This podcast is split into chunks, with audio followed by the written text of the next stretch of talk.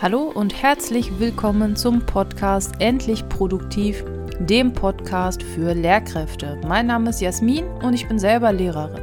Warum ich diesen Podcast mache? Ganz einfach. Mein Ziel ist es, Lehrkräften zu helfen, mit weniger Aufwand mehr zu schaffen und dadurch mehr Zeit für die wirklich wichtigen Dinge im Leben zu erhalten. Hier dreht sich also alles um Produktivität, Zeitmanagement und Achtsamkeit im Schulalltag. Schön, dass du dabei bist.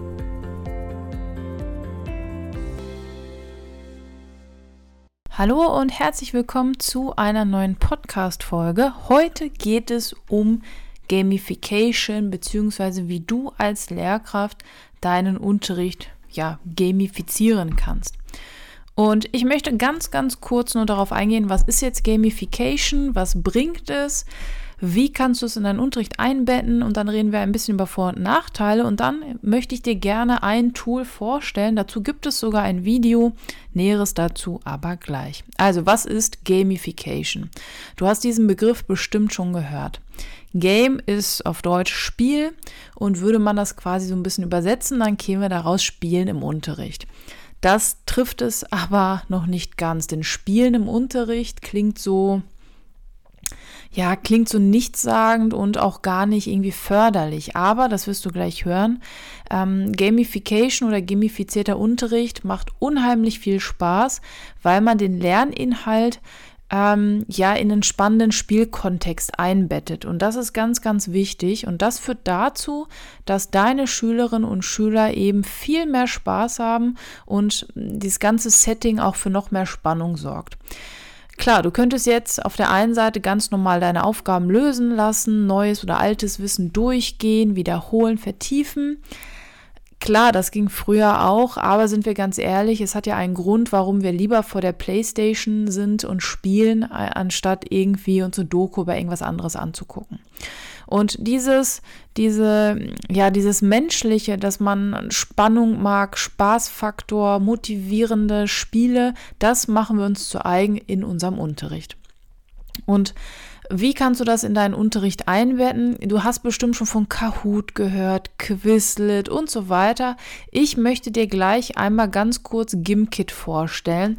Wie gesagt, dazu gibt es auch ein Video. Bei Instagram gibt es ein Reel dazu. Ich verlinke dir alles unten. Schau dir das YouTube-Video unbedingt an, weil ich da wirklich dir zeige, was du da machen kannst, wie du das einrichten kannst und wir spielen das quasi einmal auch ganz kurz. So, jetzt kommen wir aber erstmal zu den Vor- und Nachteilen. Ich fange mit den Nachteilen an. Warum? Damit die Vorteile besser in deinem Kopf bleiben. Also die Nachteile ist bei diesen Tools ganz oft so, man muss sich natürlich erst einmal einarbeiten als Lehrkraft. Ich persönlich finde, dass diese Tools sich sehr ähneln. Wenn du Kahoot kennst, dann wird Gimkit dir überhaupt keine Probleme vor, also weil du im Grunde da auch erstmal nur Fragen anlegst. Wie gesagt, wie genau das geht, einfach bei YouTube einmal mein Video anschauen. Aber wenn du Kahoot kennst und selbst wenn nicht, es geht eigentlich nur darum, dass du Fragen aufschreibst und entweder gibst du vier Antwortmöglichkeiten und markierst, welche die richtige ist, oder du sagst, du hast eine offene Frage und deine Schülerinnen und Schüler müssen selber tippen. Mehr gibt es nicht.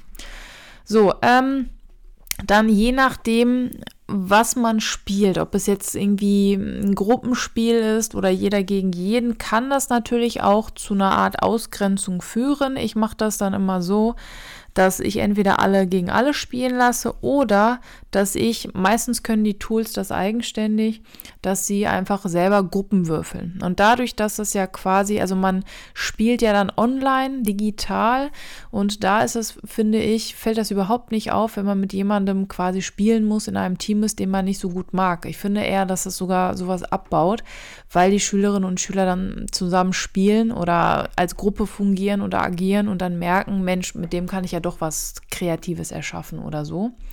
Und was manchmal der Fall ist, da muss man selber aufpassen. Bei Kahoot habe ich das manchmal, ähm, dass die Punktevergabe als unfair empfunden werden kann. Jetzt habe ich bei Kahoot zum Beispiel manchmal, wenn ich das spiele, dass manche Schülerinnen und Schüler rausgekickt werden, weil das iPad spinnt, Datenvolumen ist leer oder wenn wir jetzt in der Schule sind, das Internet spackt einfach mal kurz und dann werden die rausgekickt. Und das ist natürlich für einen Schüler oder eine Schülerin, äh, wenn die auf dem ersten Platz waren, total frustrierend. Und da ist wichtig, vorab echt zu sagen, okay, das ist ein Spiel.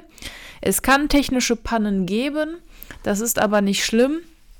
Und da muss man das so ein bisschen, ja, den Wind aus den Segeln nehmen. Das ist wichtig, weil es uns echt frustriert. Aber, und jetzt kommen wir zu den ganz, ganz vielen Vorteilen. Also wichtig, nicht einfach Mittel zum Zweck, sondern das Tool muss schon eingebettet sein. Ja, mediendidaktisch eingebettet sein und es muss einen Grund geben, warum du das mit diesem Tool machst und nicht zum Beispiel mit einem anderen oder sogar analog.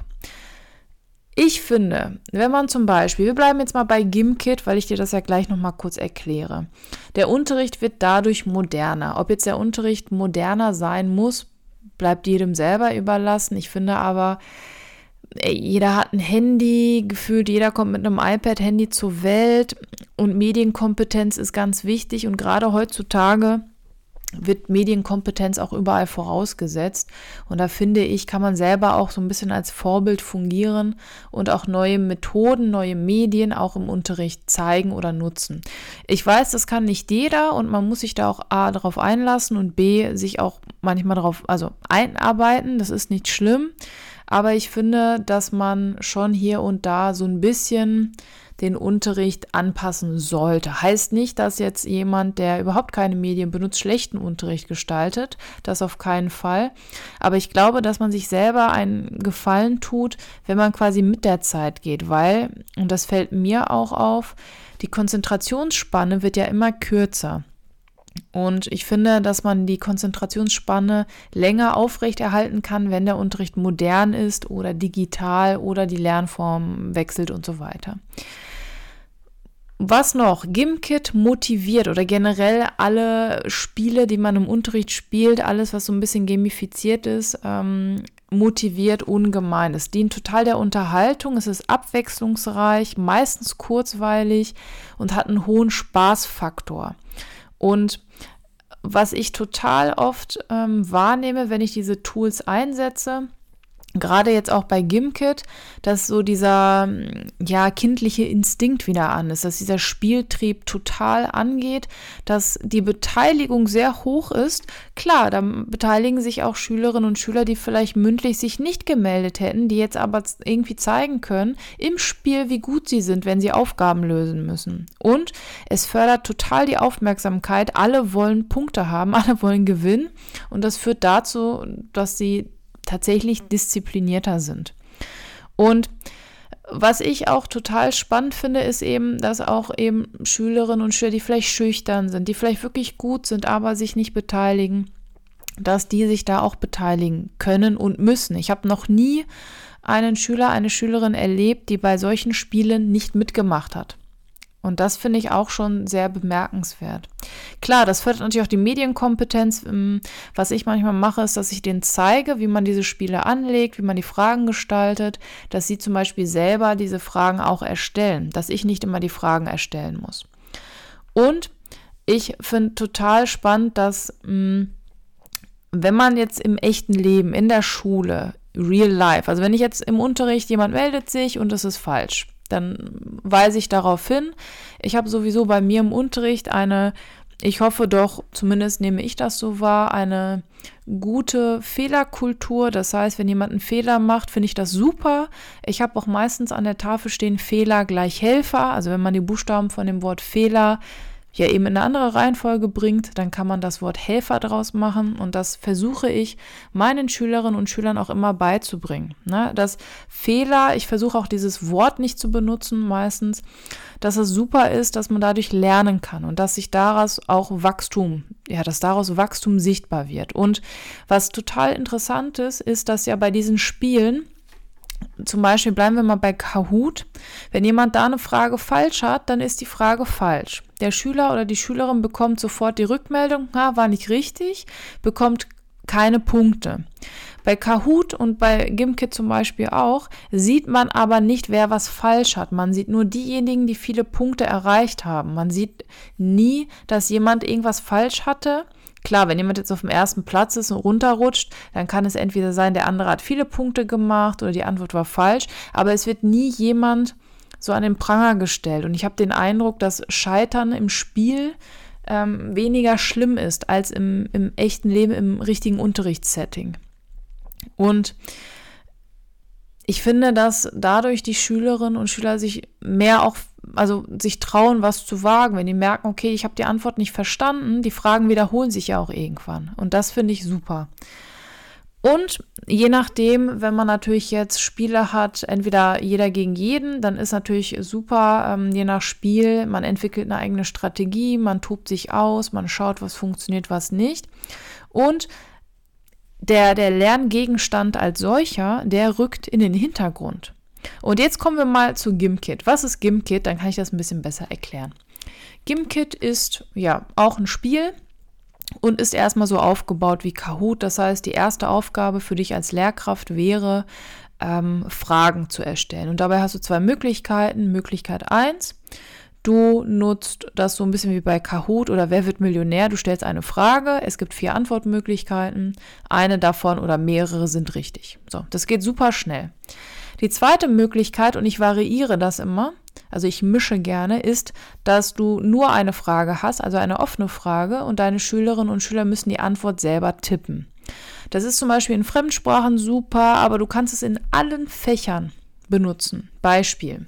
Ich habe jetzt Sprachen. Was ich da gemacht habe, ist in meiner 11. Klasse, die haben gerade seit zwei, einem Monat, seit August Spanisch. Und da habe ich zum Beispiel Vokabeln, sie müssen übersetzen. Das heißt, da steht zum Beispiel das Deutsche und dann müssen sie das Spanische eintippen. Da pro Tipp vorher die Tastatur zeigen, wie kriegt man die, die Akzente, weil sonst das zu Frust führt, wenn sie keine Punkte oder Schneebälle oder was auch immer bekommen, wenn sie diesen Akzent nicht setzen können. Unbedingt darauf achten. Oder andersrum, sie haben das spanische Wort, sie müssen das deutsche eingeben. Oder zum Beispiel Verbkonjugation. Ich habe da ähm, ein Verb konjugiert und eine Form habe ich ausgelassen und diese Form müssen Sie eingeben. Oder ich habe Multiple Choice und Sie müssen die richtige Antwort ankreuzen. Also man kann da total viel mitmachen. Und bei Gimkit habe ich zwei Lieblingsspiele. Das eine ist eine Schneeballschlacht und das andere ist ähm, ja so ein wie soll ich sagen, also man geht halt fischen. Das klingt jetzt total unspektakulär, es macht aber total viel Spaß. Bei dem Schneeballspiel mm, ist es so, dass jeder Schüler von Haus aus, ich glaube, man hat 16 Schneebälle und es geht eigentlich im Grunde darum, wie im echten Leben, Schneeball und die anderen abwerfen. Wenn deine Schneebälle leer sind, musst du dir neue eigentlich machen. Und bei Gimkit funktioniert das so, dass du Fragen beantworten musst. Und zwar die Fragen, die du als Lehrkraft eingegeben hast. Und das Coole dabei ist, dass du einstellen kannst, wie die Belohnung sein soll. Das heißt, wie viele Schneebälle bekommt dein Schüler, deine Schülerin, wenn er oder sie die Frage richtig hat. Ich habe da in der Regel zwei, drei, je nachdem. Und dann können die Schülerinnen und Schüler wieder weiterspielen. Bei dem mit dem Fischen ist das ähm, ein bisschen anders. Da spielt jeder quasi für sich. Also man muss nicht die anderen, ich sag mal, platt machen mit einem Schneeball, sondern am Ende gewinnt derjenige, der das meiste Geld hat. Und da läuft das wie folgt ab. Wirklich nur die Kurzfassung. Schau dir bitte mein YouTube-Video dazu an, sonst denkst du dir, was erzählt ihr da? Ähm, du hast eine Angel und du brauchst Köder. Und wie bekommt man diese Köder? Genau, indem man Fragen beantwortet. So, und dann geht man angeln, man verkauft seinen Fisch und bekommt dafür Geld. Und mit dem Geld kann man sich eine bessere Angel kaufen. Man kann damit ähm, sich ein Ticket kaufen für eine andere Insel. Da gibt es dann Fische, die sind wertvoller, dann kriegt man wieder mehr Geld. Man kann sich auch einen Rucksack kaufen, der größer ist, dass man mehr Fische tragen kann und so weiter. Und da ist total spannend, auch mal die Strategien der einzelnen Schülerinnen und Schüler zu sehen. Also manche zum Beispiel bleiben wir bei dem Schneeball oder dem Köder, die beantworten ganz, ganz, ganz lange, ganz, ganz viele Fragen, um dann wirklich irgendwie 50 Köder zu haben und dann erstmal 10 Minuten in Ruhe angeln zu können. Andere wiederum machen erst 10, verkaufen dann alles und machen dann wieder 10. Und auch das finde ich ist total spannend zu beobachten, wer welche Strategie hat. Und auch das finde ich ja, muss man auch schulen. Also Strategien entwickeln, sich auszuprobieren, zu testen, was macht Sinn, was funktioniert. Oder echt nach dem Spiel zu merken, ah, die Strategie hat nicht so gut funktioniert, vielleicht nehme ich eine andere. Oder ich frage mal, Mensch, wie hat das mein Tischnachbar, Sitznachbar gemacht? Ach cool, vielleicht mache ich das auch so. Und in der Regel, je nachdem, welche Spiele und welche Stufe das ist, spiele ich auch mit. Klar ist das dann witzlos, weil ich die Fragen alle beantworten kann. Also wäre schlimm, wenn nicht. Äh, aber die Schülerinnen und Schüler finden das witzig, wenn ich mitspiele. Ich bin dann auch, also wenn ich gewinne, zählt das auch nicht. Ähm, und dann ähm, passieren manchmal so Dynamiken, dass dann zum Beispiel bei dem Schneeballspiel dann alle gegen mich natürlich. Und ähm, das ist immer ganz witzig. Und die Schülerinnen und Schüler freuen sich, wenn man selber auch mitspielt und Spaß hat. Natürlich bei Kahoot zum Beispiel spiele ich nicht mit, da würde ich einfach nur zugucken und das moderieren.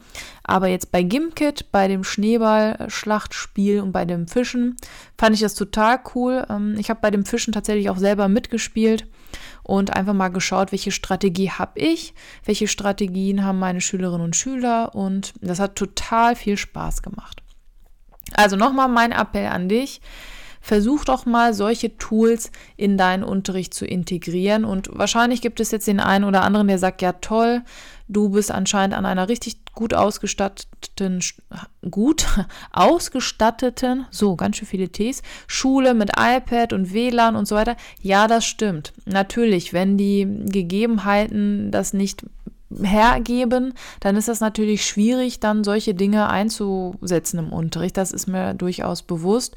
Ich bin tatsächlich in einer tollen Lage, dass wir überall Apple TVs haben, iPads, die Schülerinnen und Schüler teilweise ähm, ihre eigenen iPads bekommen, ne, 1 zu 1 Ausstattung, sowas. Und wir haben auch meistens flächendeckend gutes WLAN. So, und klar, wenn du jetzt sagst, ja, bei mir funktioniert das nicht, dann bitte den Unterricht analog gamifizieren. Sowas kann man natürlich auch analog machen. Vielleicht, Mensch, ärger dich nicht und das dann irgendwie umfunktionieren. Das geht auch. Das habe ich auch. Allerdings ist das dann mit den Punkten ein bisschen was anderes. Und mh, mm, es ist schon motivierend, aber ich glaube, wenn man das so richtig gamifiziert, also den Schülerinnen und Schülern auch ein iPad in die Hand gibt oder sie mit ihrem Handy spielen, dann ist das, hat das nochmal so einen anderen Lebensweltbezug, weil ich glaube, heutzutage eher weniger Brettspiele spielen, aber viele natürlich irgendwelche Spiele am Handy zocken oder am iPad.